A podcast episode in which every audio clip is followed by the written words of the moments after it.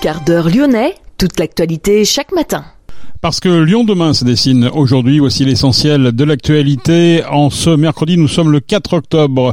Un incendie a fait deux morts hier dans le quartier de Vèze. Huit activistes d'Extinction Rebellion comparaissaient hier devant le tribunal correctionnel de Lyon. Une manifestation étudiante prévue aujourd'hui à Lyon contre l'insalubrité dans les locations étudiantes. La semaine bleue du 2 au 8 octobre, la semaine des seniors, nous sommes rendus dans un EHPAD de Villeurbanne, bâtiment flambant neuf, l'ancien un bâtiment de Bayard qui devient aujourd'hui Bayard Bellage. À noter également dans l'actualité des opérations de contrôle du transport de marchandises menées en 2022, 1636 opérations au total, nous verrons pourquoi. Et puis une agence de notation confirme la note AA de la ville de Lyon sur la meilleure note possible en matière de gestion. Explication également dans ce quart d'heure lyonnais. Lyon demain, le quart d'heure lyonnais, toute l'actualité chaque matin Gérald de Bouchon. Bonjour à toutes, bonjour à tous. Un incendie s'est déclenché hier dans un immeuble de la place du Mont de Loire, dans le quartier de Vèze, dans le 9e. C'était hier matin. Le bilan est lourd. Deux personnes ont été retrouvées mortes dans le brasier. Trois autres blessés ont été transportés à l'hôpital. En pleine nuit, des témoins sont venus au secours des résidents incommodés par les fumées pour les faire évacuer le bâtiment. Des habitants ont dû s'échapper par les fenêtres.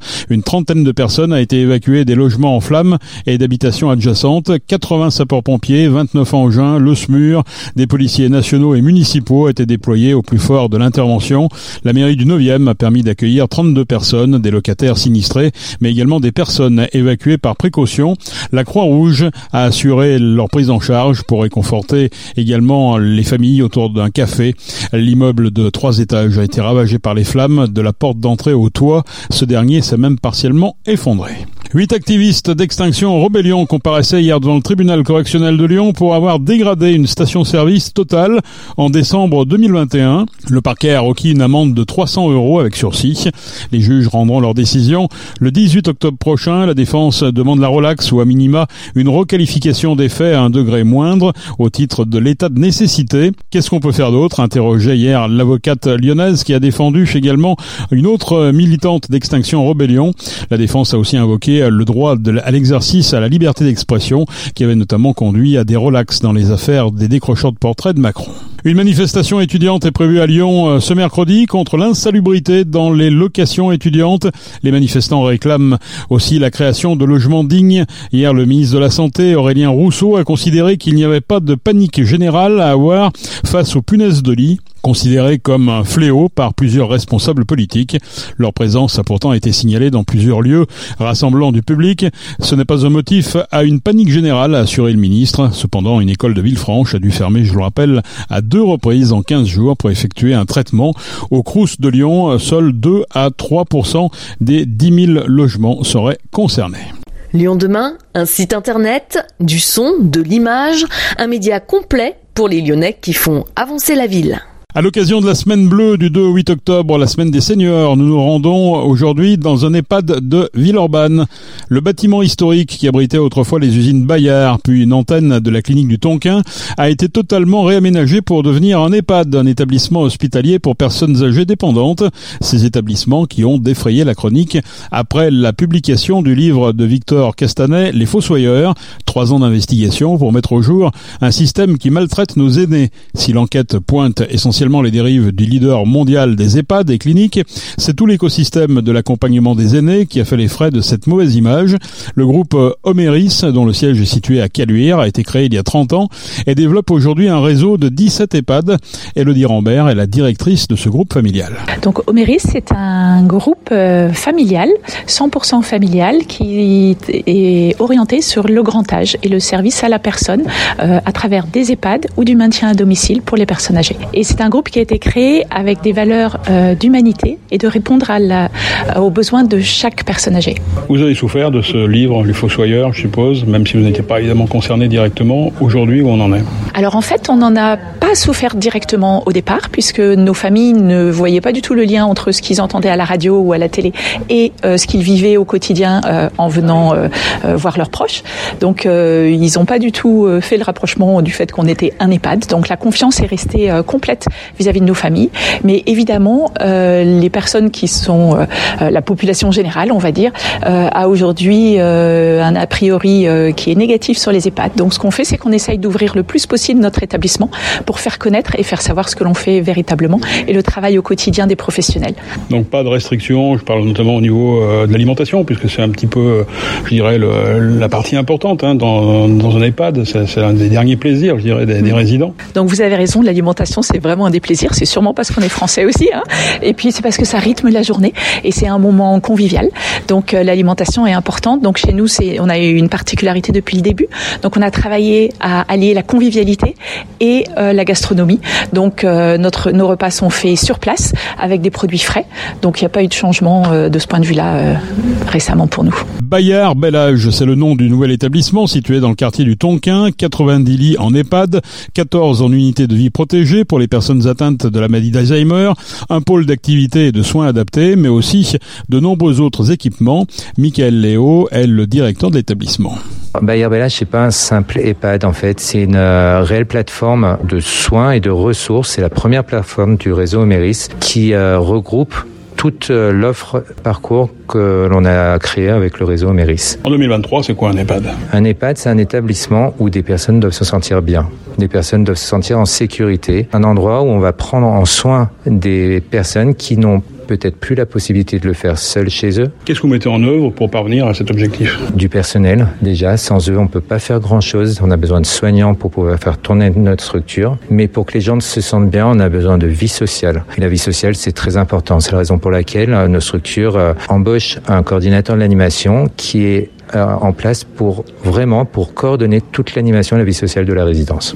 Qu'est-ce qu'on appelle animation dans un EHPAD? De l'animation thérapeutique, comme euh, de la danse-thérapie, de la médiation animale, de la musicothérapie, de l'art-thérapie, de la minothérapie. Je pourrais vous citer toutes les thérapies possibles qu'on a fait dans nos établissements. Mais pas seulement, parce qu'on a aussi des personnes qui sont complètement autonomes et qui ont encore une, une vie sociale euh, très intéressante. On fait des conférences, des spectacles, des balles, des balles dansantes, des, des après-midi festives et la fête de nos anniversaires tous les mois. Au niveau des chambres, qu'est-ce que vous mettez en place euh, Ce sont des chambres euh, qui sont comment qui sont classiques, qui sont qui ont des choses un peu particulières, je crois. Oui, en fait, on a trois types de chambres, donc euh, de tailles différentes. Chaque chambre est équipée d'un rail au plafond. Dans toutes les chambres de la résidence, on a un rail au plafond qui permet de sécuriser les transferts, mais les transferts sécurisés pour nos résidents, mais aussi pour nos soignants. Et depuis qu'on est installé ici, on peut remarquer quand même une grande baisse des accidents de travail liés à des troubles musculo-squelettiques. En termes d'ergonomie comment on optimise tout ça On fait venir des personnes de terrain. On travaille avec beaucoup d'expérience. Qu'est-ce qui a fonctionné ailleurs? Qu'est-ce qui n'a pas fonctionné?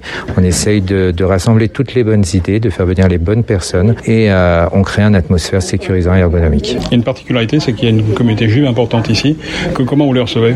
En fait, on a la spécificité de pouvoir accueillir euh, une partie de la communauté juive. Donc, euh, dans un étage, on a créé un espace cachère qui respecte en, en, tout point les règles rigoureuse que le judaïsme a, donc notamment sur la partie euh, alimentaire. Une cuisine de remise en température, on fait fabriquer nos, nos, plats chez un prestataire qui nous livre en liaison froide, nous on remet en température, on sert euh, les repas dans un restaurant strictement cachère, surveillé par les, autorités rabbiniques de Lyon. Le, quotidien de résidents, c'est quoi ici? Le matin, c'est du soin principalement. Euh, on s'occupe de nos, nos résidents, on les prépare en fait pour qu'ils passent une belle journée. Pour qu'un résident se sente bien, il faut de la vie sociale, il faut du lien, il faut qu'il se sente euh, écouté, entendu, qu'on lui porte de l'attention. C'est ce qui suffit en fait pour que le résident se sente bien. Vous avez décidé de ne pas être un simple EHPAD, c'est-à-dire que vous prenez en charge à la fois des gens qui sont à l'extérieur, des gens qui, qui s'apprêtent peut-être à rentrer, il y a des appartements. Comment, comment ça s'organise? En fait, on est en capacité aujourd'hui de répondre à tous les besoins qu'un senior peut avoir tout au long de son parcours de vie. Qu'il soit à domicile, donc autonome, mais qu'il ait besoin d'une petite aide supplémentaire, jusqu'aux personnes les plus dépendantes. On est en capacité de recevoir tout le monde. On est aussi en capacité de recevoir des personnes qui souhaitent garder leur autonomie et leur indépendance grâce à neuf logements euh, des appartements, de, des logements seniors, c'est des appartements de 50 mètres carrés dans lesquels les personnes ont toute leur euh, l'autonomie nécessaire en fait pour pouvoir continuer à vivre de manière indépendante, mais peuvent également bénéficier des services de l'EHPAD. Alors vie sociale bien sûr puisque c'est ce qu'ils recherchent, un cadre sécurisé, ils sont dans un EHPAD, mais toute la liberté qu'ils désirent puisqu'ils peuvent sortir à n'importe quel moment, ils peuvent même avoir leur véhicule, ils ont un stationnement euh, qui leur est réservé au sous-sol. Toutes les familles s'accordent à dire qu'un EHPAD ça coûte quand même cher. Euh, vous avez insisté, je crois, sur le fait qu'il y a quand même une certaine mixité qui est maintenue. Tout à fait. En fait, euh, nous sommes en capacité de recevoir toute population confondue, quelle que soit sa situation financière, puisque plus de 10% de nos lits sont habilités à être sociales. Et donc, euh, les personnes euh, ont exactement les mêmes services que les autres résidents, sauf qu'ils ont des aides de l'État. Léon Choel a dû se résoudre à faire entrer sa maman dans cet EHPAD pour faire face à une perte d'autonomie. Après une rééducation pour une fracture de hanche, Cécile a intégré cet EHPAD flambant neuf. C'est après une longue réflexion en famille que cette décision a été prise. Les explications de Léon Choel. On est euh, globalement très content de, la prestation, de l'ambiance générale, qui est très dépendante du personnel. Hein. Je pense que le, lieu est important, l'architecture est importante, c'est beau, c'est neuf, c'est climatisé, ce qui n'est pas négligeable par la météo qui court en ce moment. L'équipe de direction est très à l'écoute. On a des réponses rapides, il y a une grande réactivité sur les choses. On l'aurait pas laissé ici si on avait évalué que c'était pas bien. Mes sœurs et moi-même, on a été très surpris parce que globalement, les retours qu'on a des EHPAD, notamment par la presse, c'est toujours des choses à la limite de la maltraitance, horrible. Et donc, pour les familles, c'est très culpabilisant de, de, de décider de, de, passage du domicile ici, à ce genre d'établissement. Je crois qu'on fait beaucoup de bruit autour des choses qui ne vont pas.